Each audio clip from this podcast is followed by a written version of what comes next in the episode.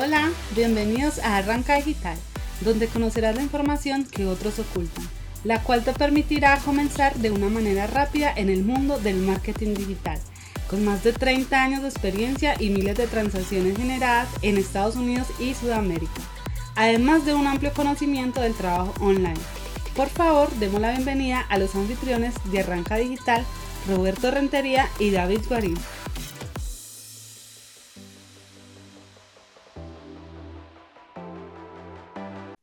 Muy buenos días, queridos amigos y amigas. Arranca Digital con Roberto Rentería en el micrófono y David Guarín, nuestro co-director, co-host de Arranca Digital. ¿Qué tal? ¿Cómo estás, David? Hola, Roberto. Muy bien. Y a nuestro público también saludarlos y esperar que esta charla del día de hoy que sea muy interesante para todos, porque estamos, estamos compartiendo temas que la verdad van a ser bastante interesantes y van a llenar bastante las expectativas del público. Excelente. Estábamos justo discutiendo antes de comenzar la, la grabación sobre algunos temas que obviamente están impactando y que van a impactar la economía mundial. Queríamos tomar este, este capítulo un poco para hablar de eso y gracias por, por traer estos temas a, a, mi conocimiento y para traerlos, para que sean el enfoque de este, de este programa, porque yo creo que sí es de beneficio para todo el mundo, para que sepan algo, para los que estamos o no estamos pendientes de las noticias. Yo creo que siempre es bueno no solamente escuchar lo que dice la televisión, sino cómo esto puede afectarnos a nosotros en el corto y largo tiempo o mediano tiempo. Y yo creo que es algo interesante de repente para ustedes que sepan nuestra apreciación de la manera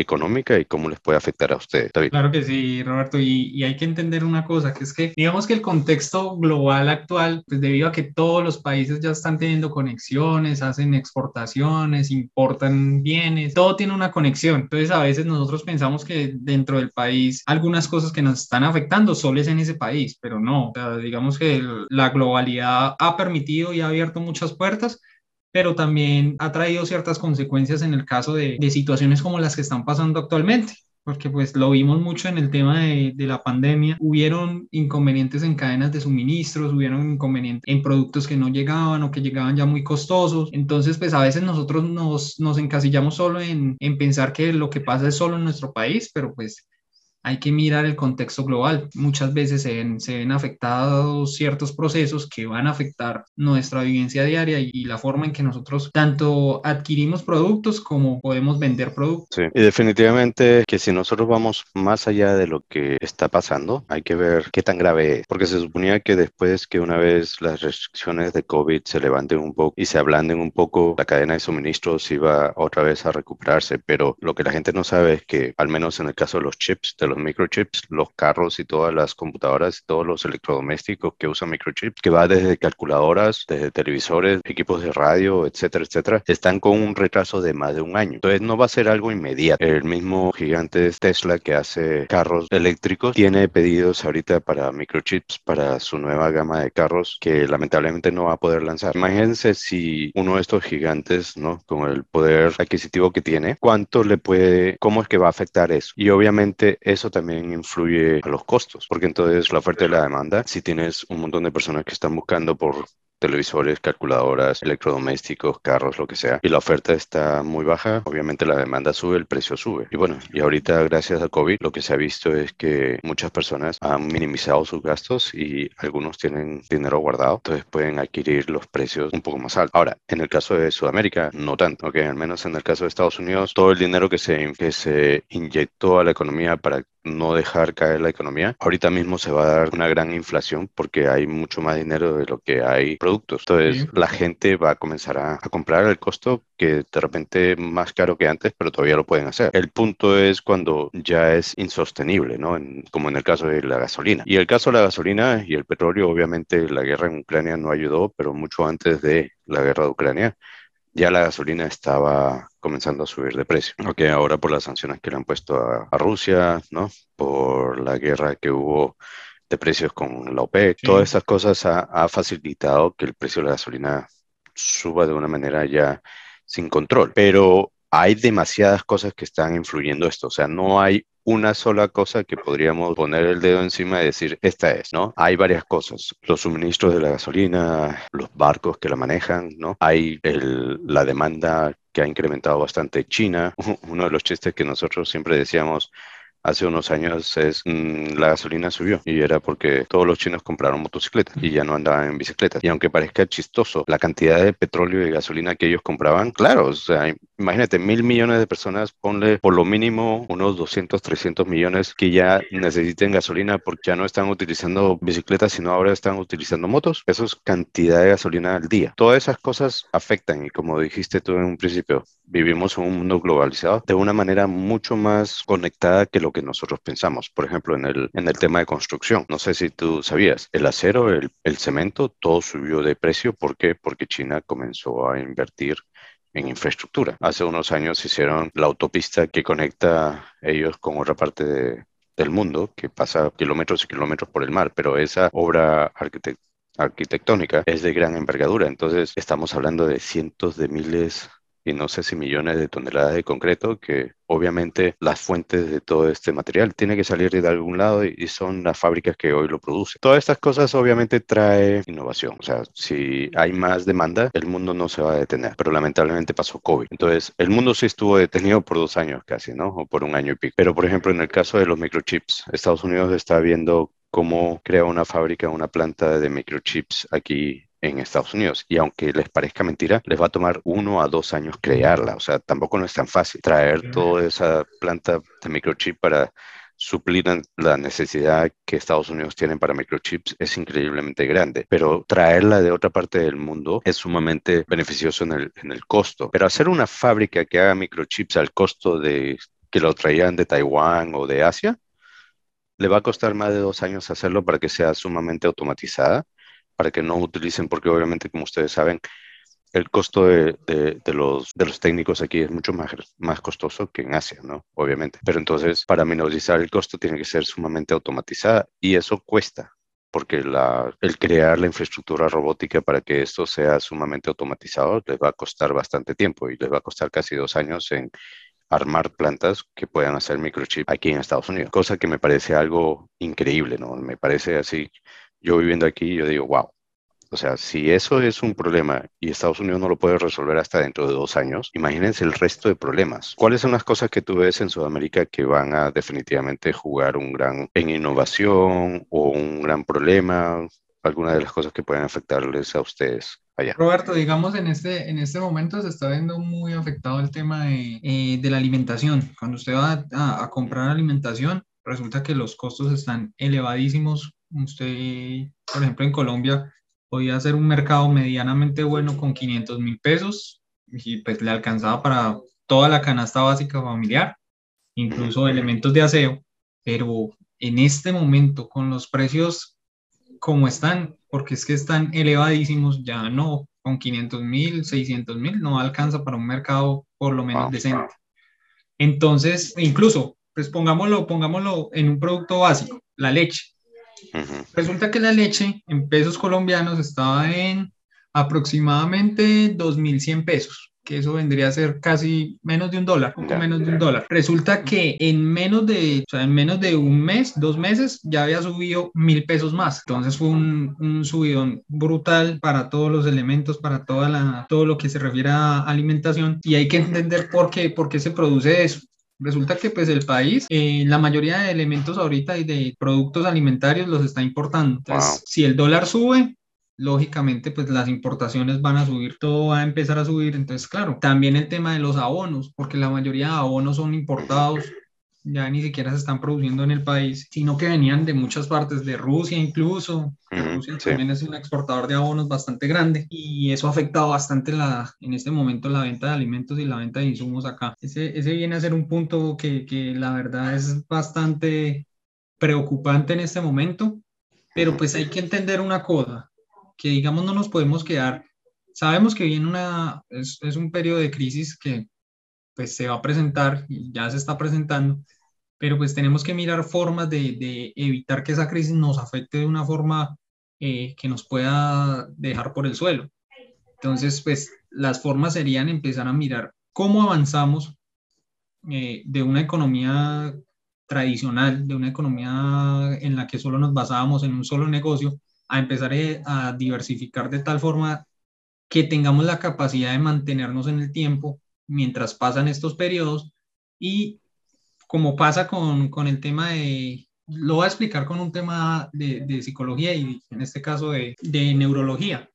Resulta que cuando las neuronas, cuando una neurona se daña, una neurona se daña ya sea por un accidente, por una enfermedad, resulta que otra neurona, después de empezar con procesos de terapia, con procesos de rehabilitación, viene a suplir parte de la función que realizaba la neurona que definitivamente está dañada y no se puede recuperar. Entonces, a eso se le llama plasticidad cerebral, que lo que permite es, entonces, no tenemos la, nos falta una, una neurona que se averió, que se dañó, pero otra viene a suplir parte de las funciones. Entonces, lo mismo debemos hacer en este momento, eh, digamos, con las, con las posibilidades que tenemos. Toca aumentar el abanico de, de opciones para evitar pues que esto nos siga afectando tan de una forma tan grave. Eh, Roberto, y no sé qué opinión entonces también puedas, puedas dar en, en, el tema de cómo, cómo empezar a afrontar este tipo de crisis, porque pues nos afectan a todos a nivel global. De un tiempo acá, o sea, el ciclo de la persona, y esto lo puedes de repente confirmar con algunos datos de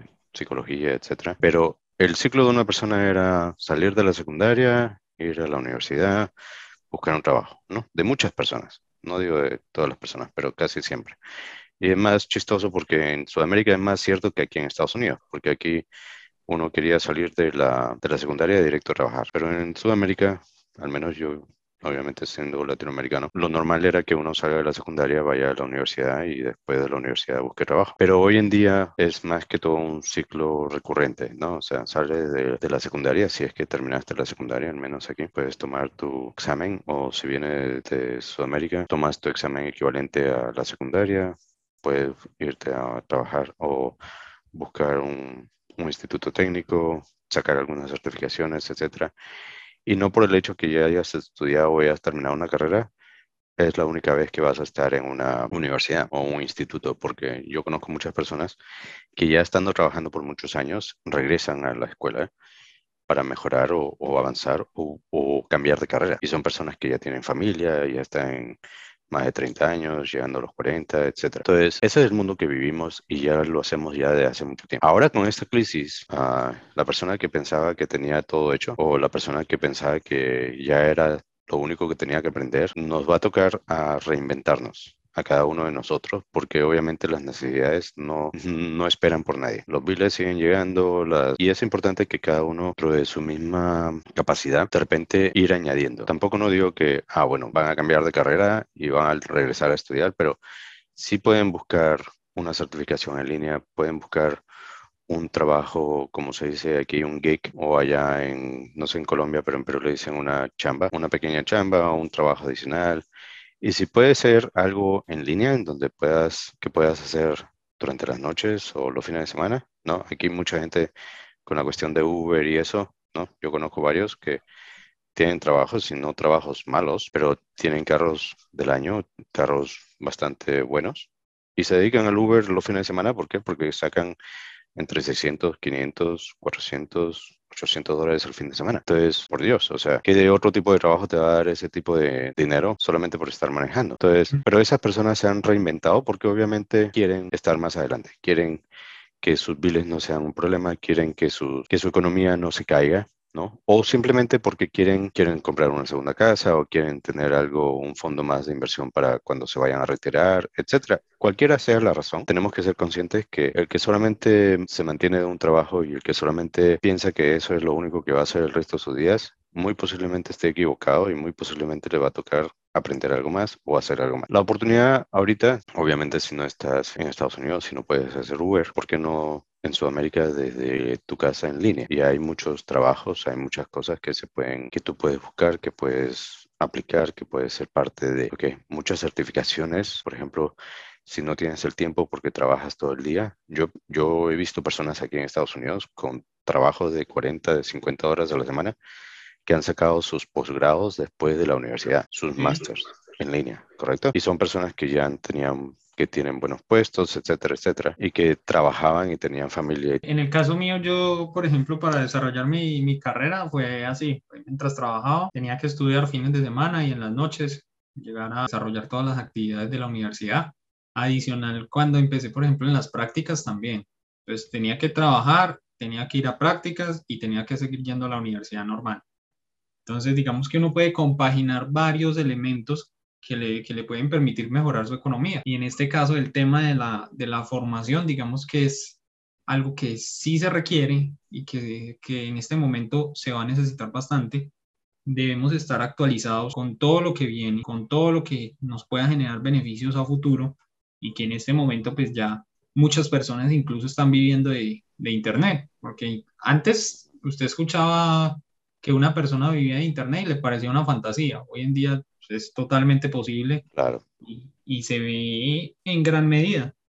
Por, e, por ejemplo, ¿por qué se están dando tantos espacios que en estos días eh, que tuve una capacitación, estuvimos en un espacio que, que se denomina coworking, es digamos como una sala donde muchas personas pueden ir a trabajar y es un espacio de trabajo que, que, se alquila como por habitaciones. Digamos que ahí todos pueden trabajar en temáticas distintas, todos pueden trabajar en temáticas diversas, pero todo, a todos los une un elemento fundamental, que es trabajar en tecnología, trabajar en, en, temas modernos, en temas digitales. Entonces, digamos que, que, parte de la experiencia en este momento es empezar a buscar cómo migrar a, a, esos temas digitales, a esos temas de, de conectar con la tecnología y ver cómo la tecnología nos puede beneficiar. Y bueno, uno de los consejos para toda la gente que nos está escuchando, porque obviamente tampoco no queremos ser fatalistas, pero quiero que sí sepan que hay cambios que van a venir y que se van a mantener por más de uno o dos años, ¿no? O sea, este programa es para eso, para traer, en inglés se llama awareness, es como para traer conciencia a que esto está aquí y no se va a ir tan rápido.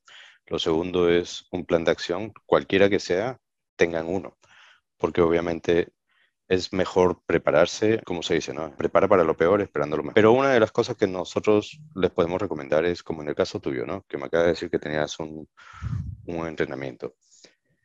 Hay ya grupos en tu local, en tu comunidad, en tu ciudad, en tu país, que ya están haciendo esto, ¿ok? Muy aparte de las clases que nosotros estamos teniendo que nosotros ya estamos llegando a municipalidades, ¿no? En Perú, en Guanta, en Huamanga o en colegios también, Colegio Mariscal Cáceres y otros colegios. Hay grupos ya de personas que están haciendo esto en tu ciudad, en tu local, en tu comunidad, en, en tu pueblo donde ustedes se, encuentren. Pero también hay en línea. Ustedes siempre nos pueden escuchar a nosotros. Próximamente nosotros vamos a estar lanzando un curso en línea en una plataforma virtual para los que no puedan ser parte de nuestras clases presenciales. Pero definitivamente ya hay otras personas que lo están haciendo no solamente nosotros. Busquen un curso, busquen un grupo de jóvenes, de personas que ya estén haciendo esto, instruyense, busquen en línea. Si, si eres una persona que todavía está de repente de 40 años o tal, que tu instrucción siempre ha sido en un instituto, puedes buscar un instituto. Si eres una persona más joven y siempre has aprendido cosas de la internet, puedes buscar cursos. Ahora, lo único que sí lo recomendaría es que no compren humo, ¿ok? No compren estos cursos de dos, tres horas que dicen te vas a hacer millonario en dos días, porque ninguno de esos funciona. ¿ok? Yo les puedo poner el cuño, que ninguno de esos funciona, ¿ok? La mayoría de personas que te venden eso solamente se hace millonario ellos. Así que uh, siempre investiguen algo de la persona con quien están tomando el curso y como yo siempre digo, tienen que cuando escuchan el curso o cuando escuchan el seminario o cuando escuchan lo que están aprendiendo, háganse una pregunta, ¿por qué me lo están enseñando? Porque muchas personas ponen video en YouTube y yo no estoy en contra de eso pero cada vez que yo veo un video en YouTube, no es, uh, muchos de ellos era para venderme algo más y esa es una técnica que siempre funciona. Pero mi pregunta, o al menos lo que yo siempre me decía era, si yo no compro algo que ellos me quieren vender, ¿saqué algo de valor para mí? Y lo que yo siempre le decía a mi esposa, porque obviamente mi esposa siempre me veía viendo o participando de seminarios, de webinars, de esto, le decía, mi amor, si una hora de mi tiempo me da una buena idea, o me da algo que yo no sabía antes, es, buen, es buena inversión de mi, de mi tiempo. ¿Ok? So, lo mismo le digo a ustedes. Si ustedes solamente quieren ver YouTube y quieren ver, hagan un análisis de por qué le están enseñando esto. Si al final de cada video le están, ven, le están vendiendo algo y es un método maravilloso para hacerse millonarios, yo lo dudar, dudaría bastante. Ahora, los mejores cursos que yo he tomado, y de repente tú puedes corroborar en esto, las personas que venden los programas, dan mucha información gratuita, porque obviamente ellos te están enseñando el proceso de la solución, resuelve su programa. Entonces, yo aprendí muchos procesos de todas estas compañías que querían que yo compré su programa. Y claro, yo compré muchos de los programas, pero muchos no. Y en cada uno de los seminarios que yo atendía, todos me decían cómo era el proceso. Eventualmente creé mi propio proceso y comencé a poner los programas que yo necesitaba para cada una de las, de las cosas que yo necesitaba. ¿Ok? Pero es un buen dato porque los seminarios de las, de las compañías que hacen programas casi todos son gratis. Y sí, demoran media hora, 45 minutos, una hora y tienen mucha, muy buena información. Claro que sí. Y adicional a eso, digamos que parte de, de, usted adquirir conocimiento es saber que, eh, digamos, lo que usted aprendió hoy le va a servir para el futuro. No van a ser cosas que, que, usted va a hacer, a menos que, pues, definitivamente usted esté aprendiendo algo que no sea beneficioso. Todo eso va a repercutir en que usted tenga una mejor economía o tenga unas mejores posibilidades. Porque si uno se capacita incluso con cosas sencillas como, por ejemplo, aprender a hacer algún tipo de manualidad que usted pueda vender después, o aprender a construir sorpresas para, para vender también. Todos esos, esos procesos van a beneficiar su economía, van a beneficiar la forma en que usted puede obtener ingresos. Es muy importante, como usted mismo lo dice, actualizarse, mantenerse actualizado. De los cursos, de los cursos que son pagos, que al principio dan una capacitación, se pueden sacar las mejores partes. No necesariamente tengo que comprar cada curso que yo vea, porque pues digamos que, que, a veces los recursos económicos son un poco limitados, pero sí puedo sacar aportes que me sirvan para, como usted mismo lo dice, optimizar mis procesos.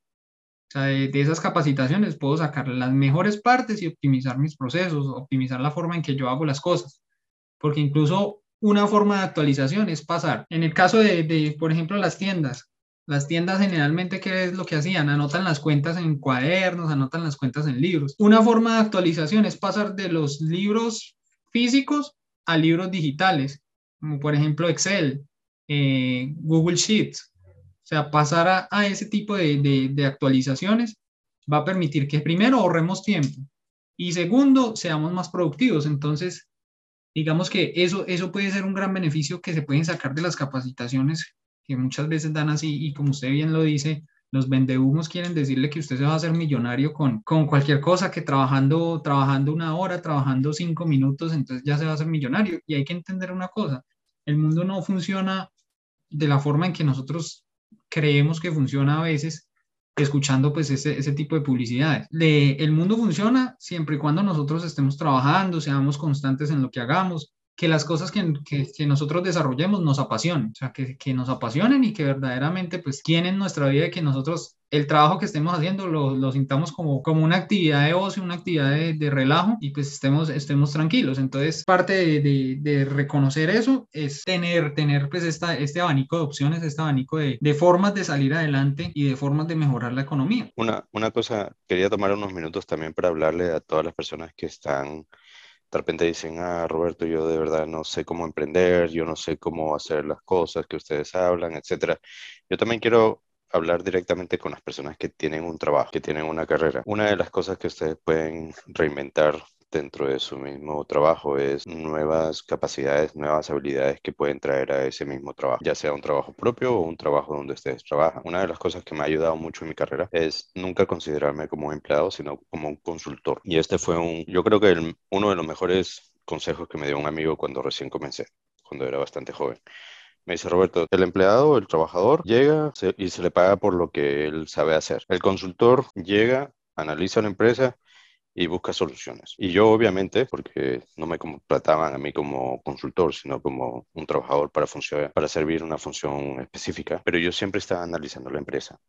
Y una de las cosas que siempre me ayudó, ¿no? en base a este consejo, es que cuando yo veía un problema que era un problema bastante grande, yo mismo me autoeducaba para solucionar ese problema. Y una vez que ya lo tenía, iba donde mi jefe, donde el directivo, donde el socio, lo que sea que esté que tendría que hablar y decirle, mira, después de tantos meses de estar aquí, yo he visto esta deficiencia, he visto este problema, podemos resolverlo de esta y esta y esta manera. O yo lo puedo resolver o ya comencé a resolverlo.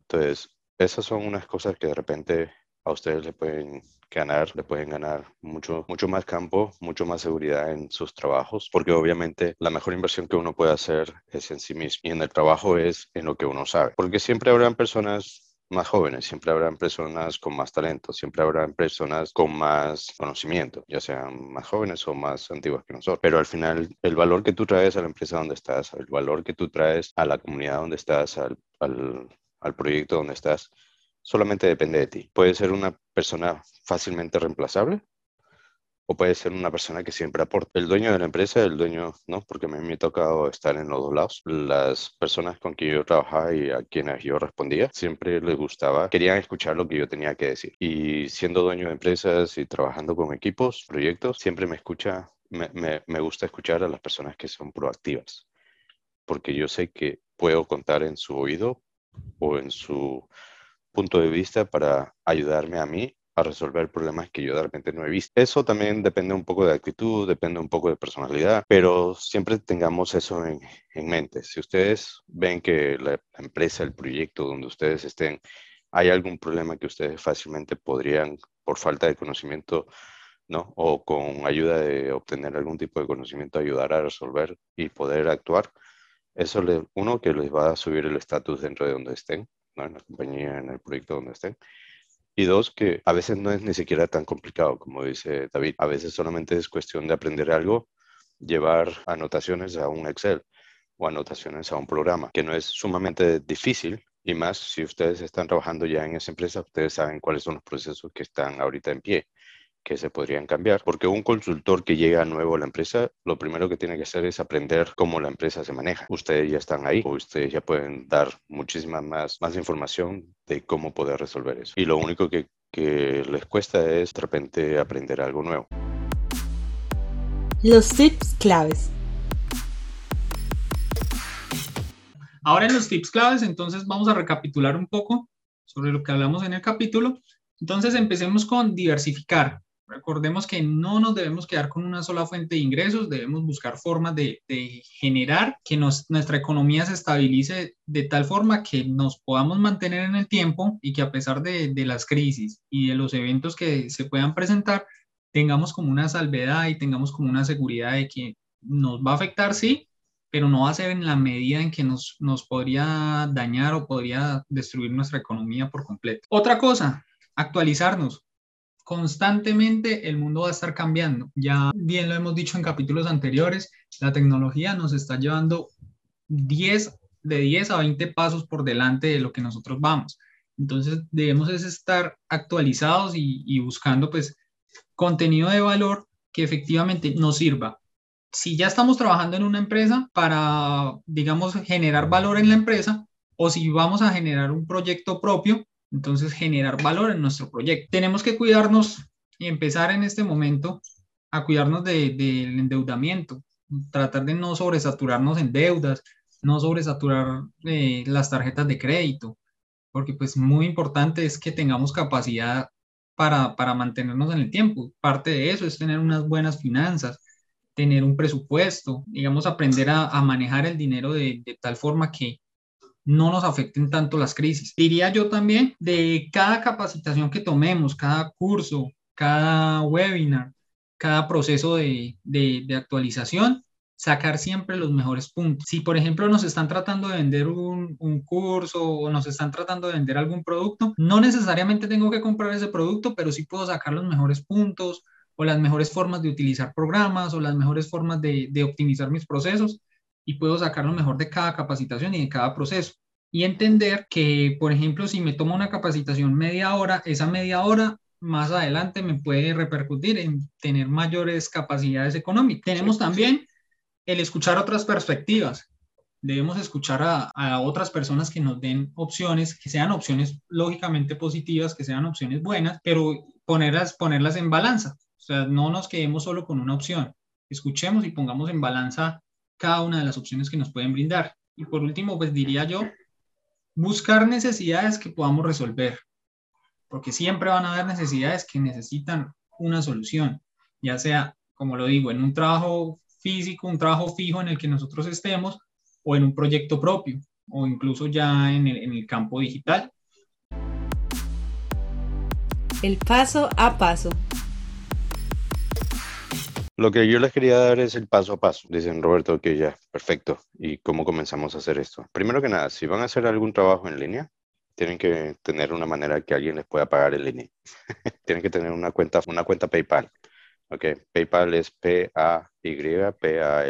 PayPal es un método de pago en línea en donde alguien le puede enviar dinero desde cualquier parte del mundo a su cuenta y les permite conectar esa cuenta a su cuenta de banco, así pueden bajar el dinero. Si quieren incursionar en hacer algo digital, primero tienen que ver cómo les pueden pagar. Esa cuenta PayPal también puede servir para comprar cosas por medio de eBay, por medio de Amazon, etcétera, etcétera. ¿Ok? También eso significa pueden usarlo para hacer pagos también. Lo otro, Roberto, no sé qué podría estudiar, yo no sé qué podría hacer. No busquen palabras como cómo hacer dinero en casa, porque esa es la palabra más, más competitiva para los 20 humos.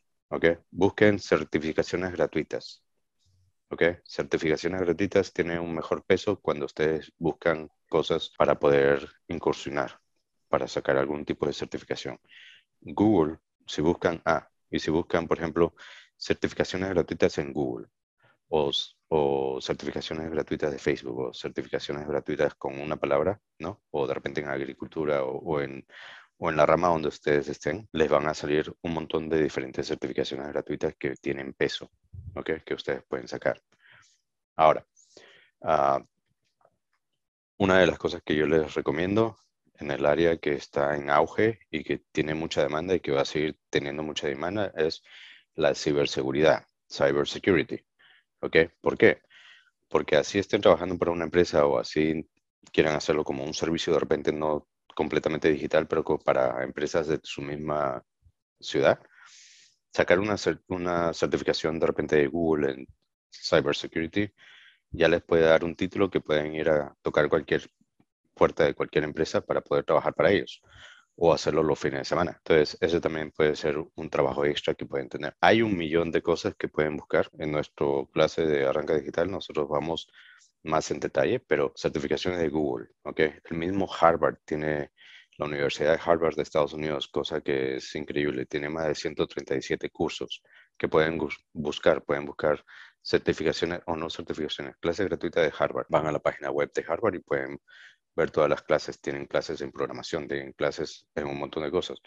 Hay clases gratuitas para inglés, hay clases, hay un montón de diferentes clases que pueden tomar, pero certificaciones que les permita tener un pequeño título, una pequeña certificación en donde ustedes pueden tocar la puerta de, algún, de alguna empresa y poder conseguir un trabajo o un trabajo temporario.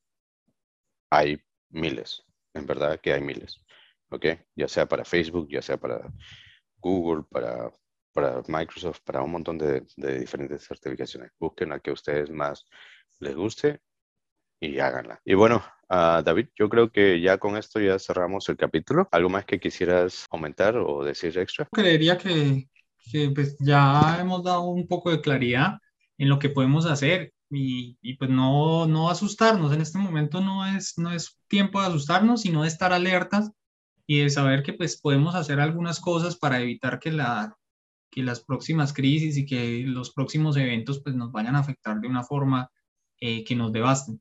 Entonces, es saber que de, incluso de las crisis se pueden sacar cosas positivas como es el poder eh, fortalecer nuestros procesos y poder fortalecer nuestras formas de generar recursos, generar ingresos. Es, es esa parte, tener esas herramientas y esas facilidades, primero sin tener miedo, sin estar asustados y solo estar preparados. Estar preparados es, es muy importante para toda la vida y no, agradecer a nuestro público por escucharnos. Bueno, muchísimas gracias y los esperamos el próximo capítulo. Por favor, háganle un like y un me gusta. Síganos en nuestra página de Facebook que es facebook.com slash arranca digital. Muchísimas gracias. Hasta la próxima. Muchas gracias por haber participado del capítulo de Arranca Digital. Si te gustó o encontraste interesante el contenido, compártelo y síguenos en nuestras redes sociales. Hasta pronto.